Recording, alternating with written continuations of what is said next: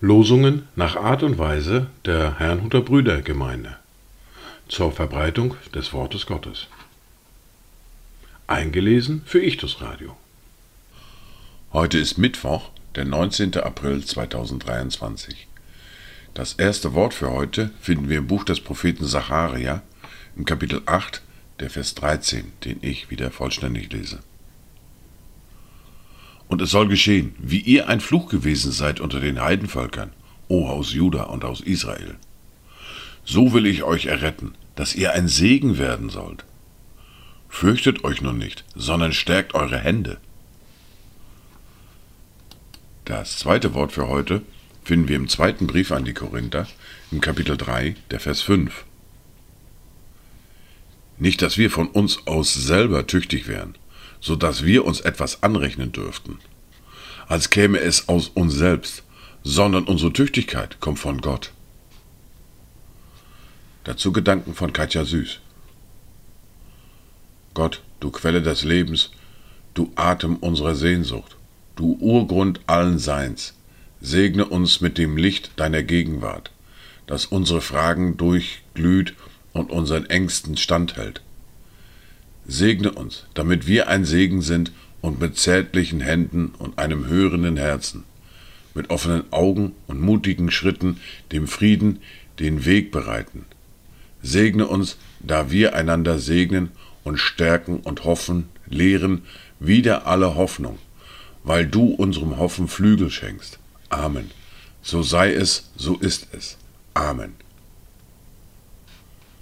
Die erste Bibellese für heute finden wir im Buch des Propheten Jesaja im Kapitel 66, die Verse 6 bis 14. Eine Stimme des Getümmels erschallt von der Stadt her. Eine Stimme aus dem Tempel. Das ist die Stimme des Herrn, der seinen Feinden bezahlt, was sie verdienen. Ehe sie Wehen empfand, hat sie geboren, bevor die Kindesnot sie ankam, wurde sie von einem Knaben entbunden. Wer hat je so etwas gehört?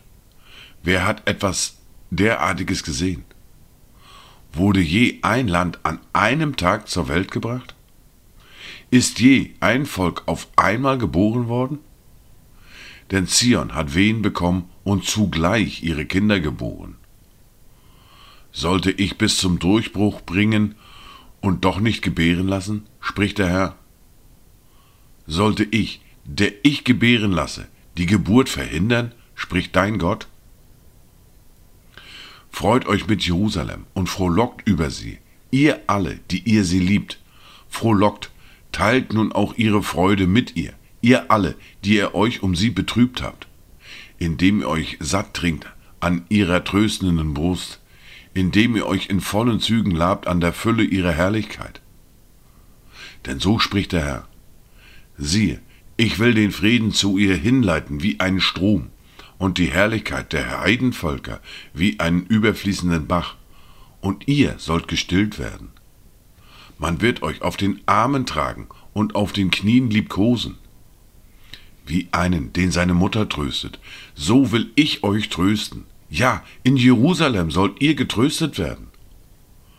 Und wenn ihr dies seht, dann wird euer Herz sich freuen, und eure Gebeine werden sprossen wie grünes Gras so wird sich die Hand des Herrn zu erkennen geben an seinen Knechten, sein Zorn aber an seinen Feinden. Weiter geht es mit der fortlaufenden Bibellese und dem Brief an die Römer mit dem Kapitel 15 und den Versen 1 bis 6. Wir aber, die Starken, haben die Pflicht, die Gebrechen der Schwachen zu tragen und nicht Gefallen an uns selbst zu haben. Denn jeder von uns soll seinem Nächsten gefallen zum Guten, zur Erbauung.